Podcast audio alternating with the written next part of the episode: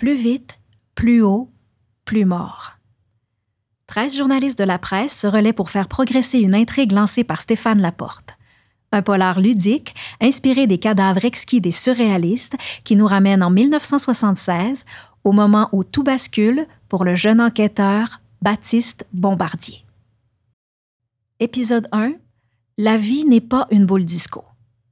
Chapitre 1 L'été des Olympiques. Écrit par Stéphane Laporte. Mama just killed a man, put a gun against his head, pulled my trigger. Now he's dead. Mama, life had just begun, but now I've gone and thrown it all away. Mai 1976. Le nouveau succès du groupe Queen retentit de la Pontiac Astre jaune qui roule à fond la caisse sur le boulevard Dorchester. À son bord, quelqu'un qui s'y connaît en meurtre, le jeune enquêteur Baptiste Bombardier. Il a placé sa sirène sur son toit, qui flash et qui hurle. Pourtant, il ne fonce pas vers une scène de crime, pas du tout. Il fait juste du bruit. Toute la métropole fait du bruit. C'est la fête. Le Canadien de Montréal vient de remporter la Coupe Stanley. Il était temps, ça faisait deux ans qu'il ne l'avait pas gagné. Le tricolore a détrôné les méchants Flyers de Philadelphie et Bombardier s'en va rejoindre ses confrères à la taverne Magnan pour fêter l'événement. Il a mis ses plus beaux habits. Son veston à velours rouge, ses pantalons mauves à pattes d'éléphant serrées, ses souliers patoff brun en cuir pétant et sa chemise bleu poudre à long col, ouvrant sur son chest légèrement poilu, mettant en valeur son pendentif bébé doré, ses initiales. Le tout couronné par une coupe afro à la boule noire, dans son cas boule blonde, encore bébé. On s'en sort pas. Dommage que les consoeurs n'aient pas le droit d'entrer à la taverne, il ferait fureur. Paraît qu'un jour, ça va changer. Tous les boys sont là, ça crie, ça rit, ça chante. Ça demande au boss d'être en fonction pour le défilé, le plus proche possible de la fleur et de la Coupe Stanley. Une belle soirée. Six drafts et 600 jokes plates plus tard, faut penser à aller se coucher. Il est bientôt trois heures et on travaille demain. Ou plutôt, dans six heures.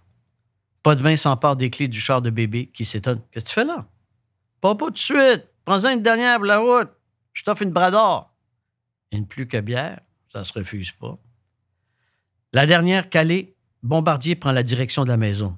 Lui, le maniaque de Chaume FM, met sa radio au AM tout d'un coup qu'il s'est passé quelque chose durant la nuit et que Claude Poirier est déjà sur les lieux. D'ailleurs, comment il fait pour être toujours sur les lieux avant eux? Qui est la belle inconnue? La dame en bleu, seule à sa table. C'est pas Poirier ou AM, c'est Louvain, le chanteur préféré de sa mère. Il vient de sortir une nouvelle tune, un tango. Ça pognera jamais. Back to Chaume, du Led Zepp, ça tient réveillé. Il tourne sur Vio, Bébé habite à côté du stade olympique en construction depuis trois ans. Si la scie du voisin vous tape sur les nerfs quand il rénove sa terrasse, imaginez quand le voisin est le chantier du stade olympique. L'enfer. Heureusement, il sera terminé bientôt. Les jeux débutent dans exactement deux mois. Un dernier coup à donner. Quoique c'est mieux d'être un méchant coup parce que pour l'instant, ça ressemble plus à Beyrouth qu'à la maquette de Taillibert. Même que la grosse grue est toujours là, à la place du mât. Bombardier la regarde. Elle bouge. C'est pas le vent. On dirait qu'il y a deux personnes en train de s'y battre. Ça se peut pas. Il est pas si chaud que ça. Il pèse sur le gaz, se rapproche. C'est bien ça. Il y a un combat sur la grue, comme dans les films de James Bond. Bombardier se stationne juste à côté. Il va aller les rejoindre. Bombardier a du Roger Moore dans le nez. Il se met à courir. Ça court mal avec des souliers patoffs. Soudain, il entend une détonation et l'une des deux personnes tombe de la grue. Une chute olympique. Plus vite, plus haut, plus mort. Bébé ne sait plus où se pitcher. Rejoindre la victime écrasée au sol ou tenter de maîtriser l'assassin. Il choisit l'assassin. L'autre, après une chute de 100 mètres, ne doit pas avoir grand-chose à réanimer. Il commence à escalader la grue. Il entend un bruit. Non, ce n'est pas un autre coup de fusil. C'est son pantalon qui vient de craquer. Il l'a pris vraiment trop serré. Encore un gros son, de plus en plus présent. C'est un hélicoptère. Le meurtrier s'y accroche, puis s'envole. Bombardier le regarde, impuissant. Le derrière à l'air n'est pas James Bond qui veut. Il va au moins aller constater le décès. Il entre dans l'enceinte du stade. Au même moment, un poids lourd roulant à toute vitesse manque de l'écraser. et quitte l'anneau. Bébé arpente la surface, cherche où aurait bien pu tomber le corps. Il ne trouve rien, aucune trace. Il retourne à son astre jaune, appelé du renfort avec son CB. En les attendant, il enlève ses souliers patoffs. Il a trop mal aux pieds. Quinze minutes plus tard, le renfort arrive. C'est l'équipe de Potvin. Puis, et où la victime? Je sais pas, ils ont dû la mettre dans le camion qui a failli me tuer. Viens au poste, on va prendre ta déposition. OK, mais partez pas tout de suite avant. Chercher des indices, encercler la scène du crime. Encercler la scène du crime? Il n'y a pas assez de ruban jaune à Montréal pour encercler le stade olympique. Tu sais même pas où il est tombé. Faut au moins arrêter le chantier. Pour faire quoi? Trouver une goutte de sang dans une mer de béton? Des plans pour retarder les jeux. Pas de vin, il y a eu un crime ici. On dirait que tu me crois pas. C'est vrai que Labrador, euh, pas mal fort, hein? C'est pas une histoire de gars pacté. Patoff, prends tes souliers, embarque avec nous. Tu vas tout nous raconter depuis le début. Cette enquête est loin d'être réglée, comme la dette olympique. Chapitre 2 La nuit de tous les dangers. Écrit par Yves Boisvert. À quatre heures cette nuit-là, Jean Drapeau bondit de son lit comme s'il était attendu au champ de bataille. Il appelle ça le matin. Son chauffeur l'attend devant la porte de son cottage de la rue des Plaines en fumant une belvédère. Vous écoutez Sommeil interdit avec Roger Drolette, dit la radio de CKVL. Le maire de Montréal ouvre la portière de la voiture au moment où l'animateur explique à une auditrice éplorée la façon de guérir l'impuissance de son mari. Bonjour, Monsieur Pichet. Bonjour, Monsieur le maire, répond nerveusement le chauffeur, comme pris en flagrant délit. Il pousse furieusement sur la cassette Colette Bocky chante Strauss, que le maire écoute tous les foutus matins pour se rendre à l'hôtel de ville avant l'aube. Prenez donc Sherbrooke, Monsieur Pichet, on va passer devant le stade, dit-il au chauffeur. Depuis que le gouvernement du Québec l'a humilié en retirant à sa ville le contrôle du chantier olympique, le maire de Montréal ne fait plus que des visites nocturnes et furtives du chantier. Je ne sais pas ce qui se passe, monsieur le maire, c'est bloqué. Accident de travail, il paraît, explique un policier.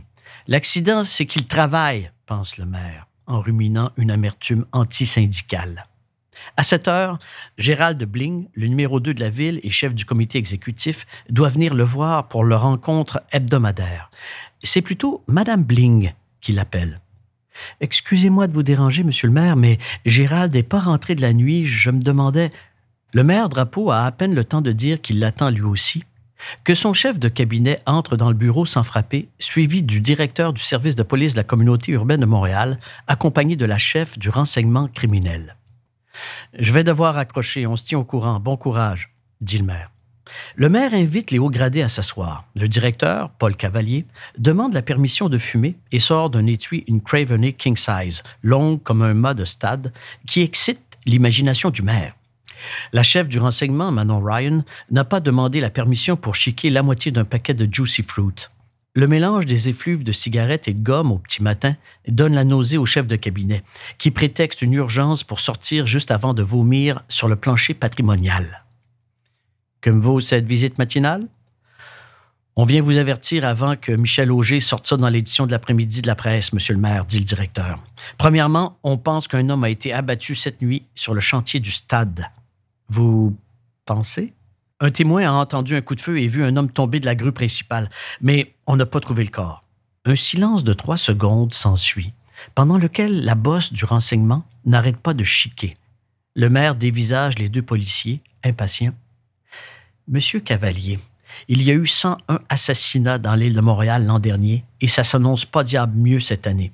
Alors, à moins que vous pensiez que le corps se trouve à l'hôtel de ville, je ne vois pas pourquoi vous venez déranger le maire de la métropole du Canada qui s'apprête à accueillir le monde entier, sans parler du défilé de la Coupe Stanley cet après-midi, pour un homicide dont vous n'êtes même pas certain.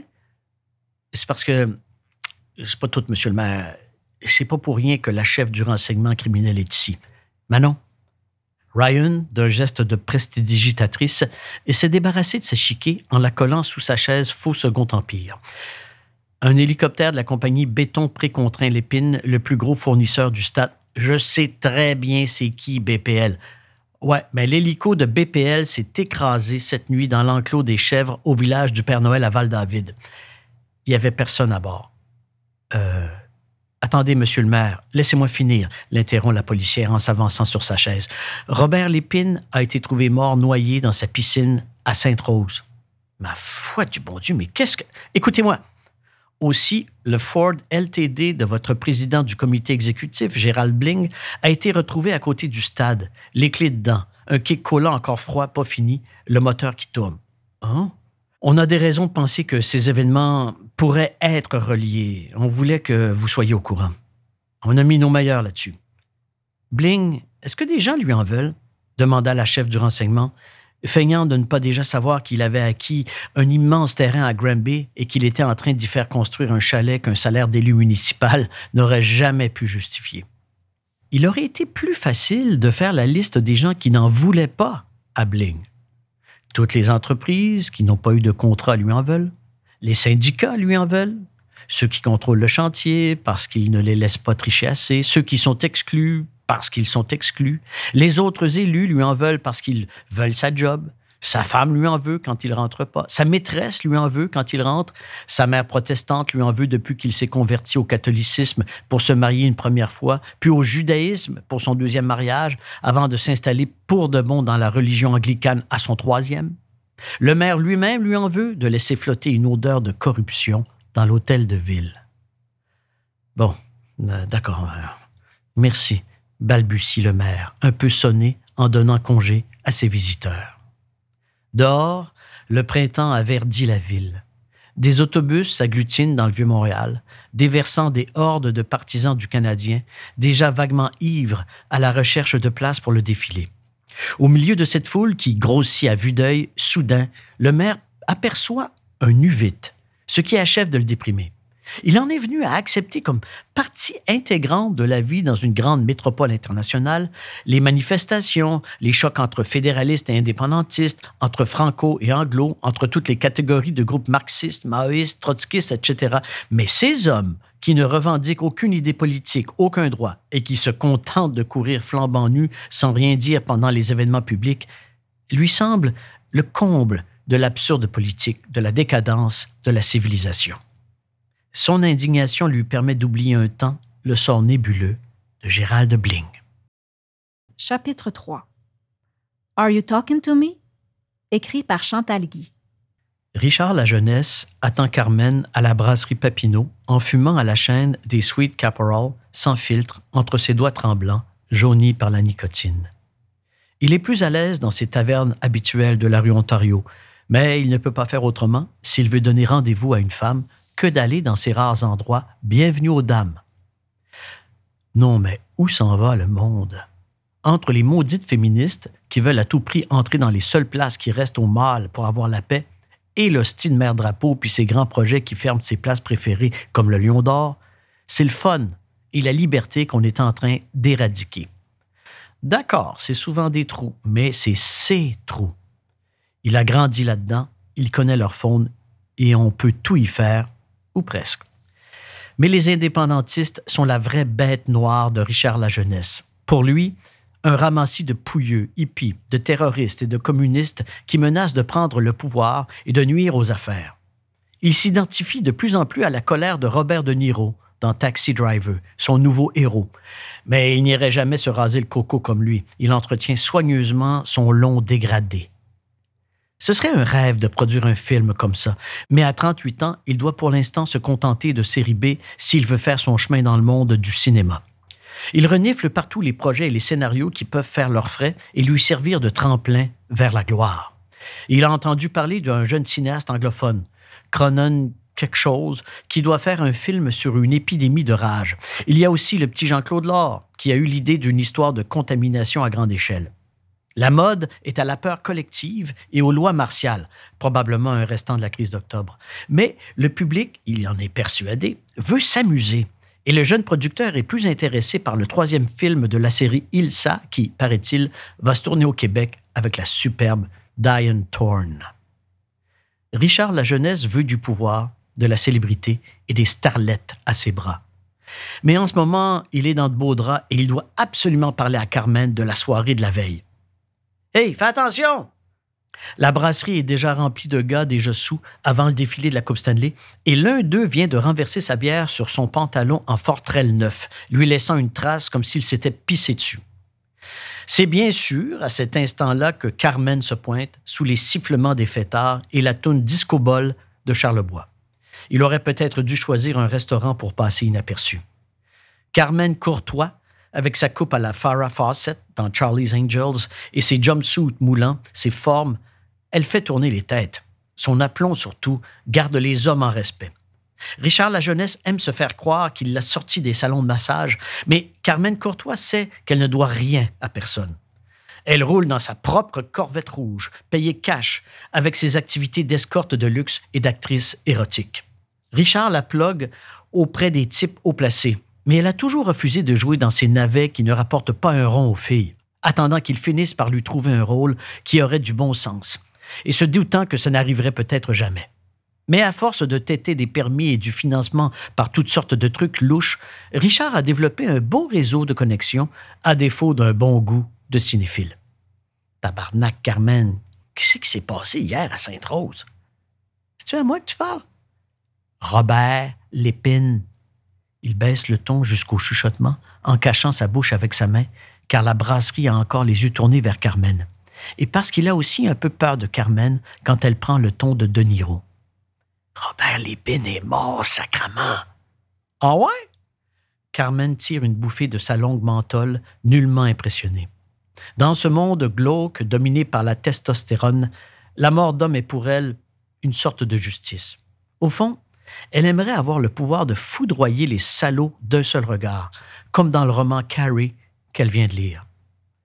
Fait que, dis-moi ce qui s'est passé parce que je veux savoir à quel point on est dans marde. Rien de nouveau, des bonhommes à cravate gorlot qui voulaient se faire du fun en trompant leur femme. Oh, mais t'as sûrement vu de quoi? Absolument rien. Je suis parti à 2 heures du matin. Tout était beau. C'est moi qui ai organisé ce party-là pour l'épine, puis puis Giorgio, puis... Fallait juste que je fournisse des filles, mais je veux pas être mêlé à des règlements de compte. Capote pas, si t'as rien fait. En effet, ce pauvre Richard n'a rien à voir dans ce bain de sang, et Carmen n'a effectivement rien vu. Mais elle savait d'avance comment la soirée d'hier devait se terminer. Elle était là pour ça et était entrée dans une nouvelle ligue. C'était beaucoup plus payant que seulement ses charmes. Chapitre 4 Pendant ce temps, au Yémen. Écrit par Marc Cassivi. Ulrike Meinhof a été trouvée morte le 9 mai 1976 dans sa cellule à Stuttgart. Un suicide avait décrété les autorités. Bonnie n'en croyait pas un mot. Ulrike, la tête pensante de la bande à Bader, n'aurait jamais fait ça. Il en était convaincu. Normand, une Kalachnikov en bandoulière, n'avait pas d'opinion sur la question. Celui qu'on surnommait Saliman s'entraînait avec Bonnie dans un camp militaire au Yémen. Normand avait rencontré Wilfried Boss, dit Bonnie, à Paris à l'été 1975 chez son ami Carlos, alias le Chacal.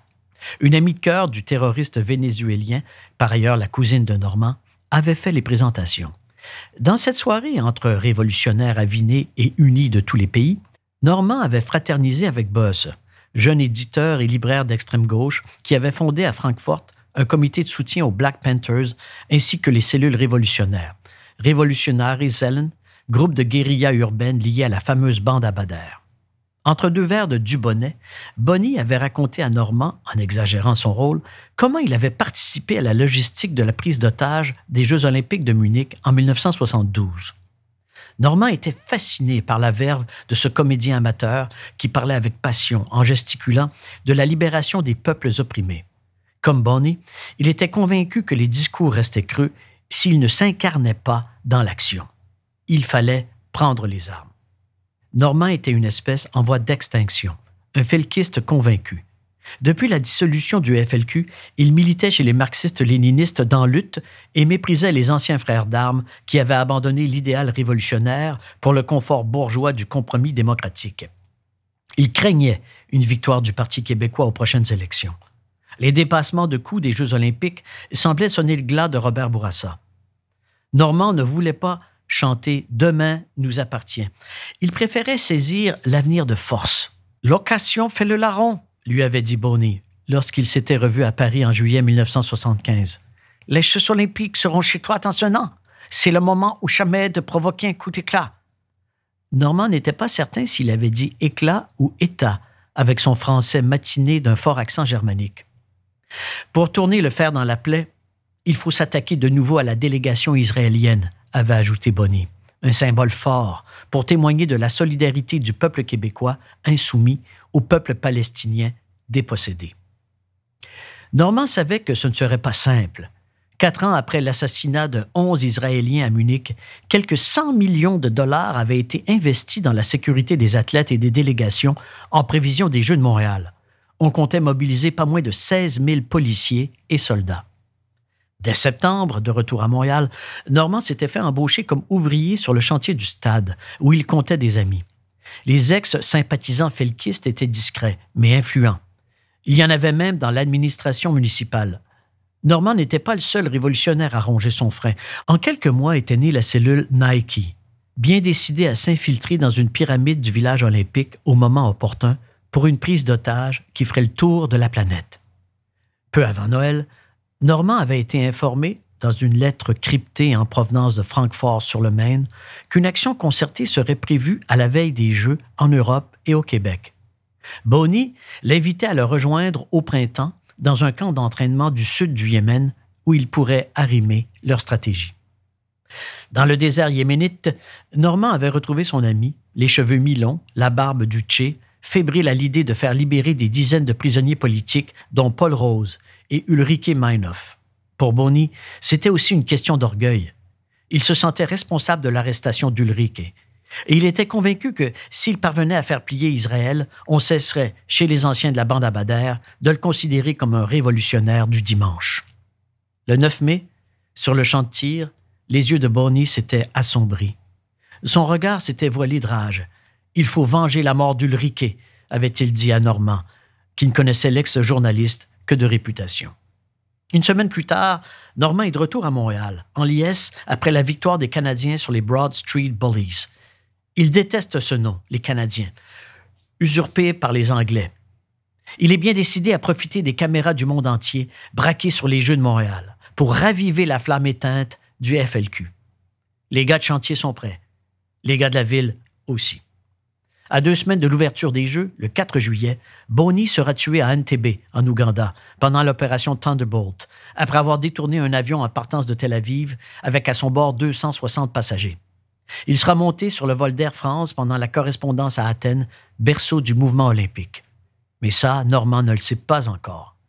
Et il n'aura pas d'opinion sur la question. Chapitre 5 L'heure de gloire. Écrit par Rima El-Khoury. En entrant au poste, Baptiste Bombardier saisit l'exemplaire tout frais de la presse qui se trouve sur le bureau de son patron. Les glorieux sont champions, clame la manchette, sous une photo de Jacques Lemaire, tout sourire, entouré de fans du Canadien venus accueillir en pleine nuit leur équipe à l'aéroport de Dorval. Depuis 1h35 cette nuit, la Coupe Stanley est de retour dans la métropole, écrit le jeune journaliste Régent Tremblay. Il raconte comment la fête s'était poursuivie dans l'avion qui a ramené l'équipe à Montréal. Il a la job, lui, se dit Bébé en parcourant l'article de ce journaliste dont il a remarqué la signature depuis environ un an. Journaliste sportif, c'était le rêve d'enfance de Bombardier.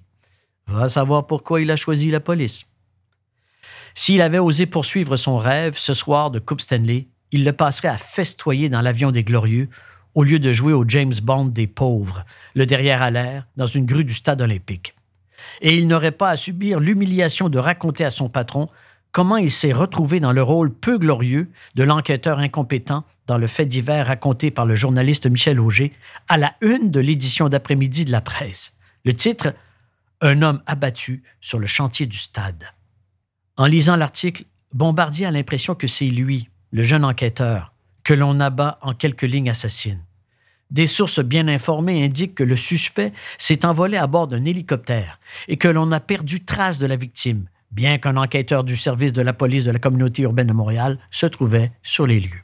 Bébé se verse un café aux airs de jus de chaussette en espérant que cela puisse chasser sa honte et son mal de tête. Il allume une cigarette et feuillette le journal en attendant son patron. L'éditorial est consacré à la bataille des gens de l'air, déclenchée après que deux contrôleurs aériens québécois eurent été suspendus sans salaire pour avoir échangé deux phrases en français. Sous le crayon du caricaturiste Girard, Air Canada est devenu Air colonisé. Bébé sourit. Son premier sourire depuis qu'il a vu son suspect s'envoler. Monsieur Lang vole dans les nuages, titre-t-on.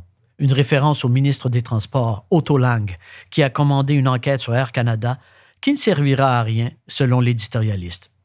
Ce n'est pas une enquête qui altérera le mépris de certains anglophones du pays. Qu'est-ce qui est pire se demande Bombardier. Un ministre qui vole dans les nuages avec son enquête ou ton suspect et ta réputation qui s'envolent dans les nuages avant même le début de l'enquête? Des effluves de cigares se mêlent aux volutes et aux questions de Bombardier. Il lève la tête. Son patron, le commandant Gravel, un colosse moustachu qui roule ses airs comme nul autre dans la métropole, est là, à la porte, son ventre et son odeur de cigare le devançant. Bombardier, Enfin, le grand enquêteur que je voulais voir. Il a mis l'accent sur le mot grand comme pour le faire sentir bien petit. Et ça marche. Ce genre de patron ne fait pas juste rouler ses airs, il aime faire rouler les têtes. Bombardier a l'impression qu'il l'a promu au poste d'enquêteur en dépit de son manque d'expérience, juste pour le plaisir de le voir tomber de haut. homme, j'ai lu ta déposition et l'article d'Auger. On dirait un scénario écrit sur la brosse. Ton suspect est où, là? Bombardier sait que ce n'était pas une vraie question. Juste une petite séance d'humiliation. Mais il n'a pas le choix de répondre poliment, lui, la jeune recrue de l'équipe d'enquête, qui risque de se faire éjecter de son poste au moindre faux pas. Ben, le suspect s'est envolé dans les nuages. Je sais pas comment le dire autrement, commandant. Envolé dans les nuages. Intéressant. Et ton jugement, jeune homme, s'est envolé avec? La victime aussi? Bombardier demeure muet. Il sent qu'il rougit. C'était trop injuste, se dit-il. Aucun des vieux enquêteurs de l'équipe n'aurait le courage de faire ce qu'il a fait cette nuit-là en pourchassant un assassin à ses risques et périls. Certainement pas ce gros Gravel qui lui fait la leçon d'un air narquois, ni ce journaliste de la presse qui ne saura jamais ce que c'est que de risquer de se faire tirer dessus par un malfaiteur. Le commandant Gravel saisit l'exemplaire du journal devant lui, posé à côté d'un cendrier qui déborde. Page 3, il pose son index boudiné et velu sur un titre en bas de page qui avait échappé à Bombardier. Les jeux, cibles de terroristes, lit-on. Une dépêche de l'UPI à Washington indique que, selon des sources américaines bien informées, un vaste éventail de groupes terroristes ont choisi les Jeux olympiques de Montréal comme une cible de choix pour leurs attaques. T'as lu ça, mon grand enquêteur? Euh, non, pas encore, commandant. Alors, tu vas descendre de ton glorieux nuage, puis tu vas me trouver c'est quoi ces sources bien informées. C'est un petit journaliste au courant, un grand enquêteur comme toi devrait l'être aussi? Bombardier fait oui de la tête. En se levant, il renverse la tasse de café posée devant lui. La page 3 s'imbibe d'un continent mouvant brun jus de chaussette, comme le tapis du bureau. Le jeune enquêteur, pour se donner un peu de contenance, replie le journal comme si de rien n'était. Il sort du bureau du patron la tête haute, la presse et sa blessure d'orgueil sous le bras, un filet brunâtre à ses trousses. Déterminé à prouver que son heure de gloire arrivera.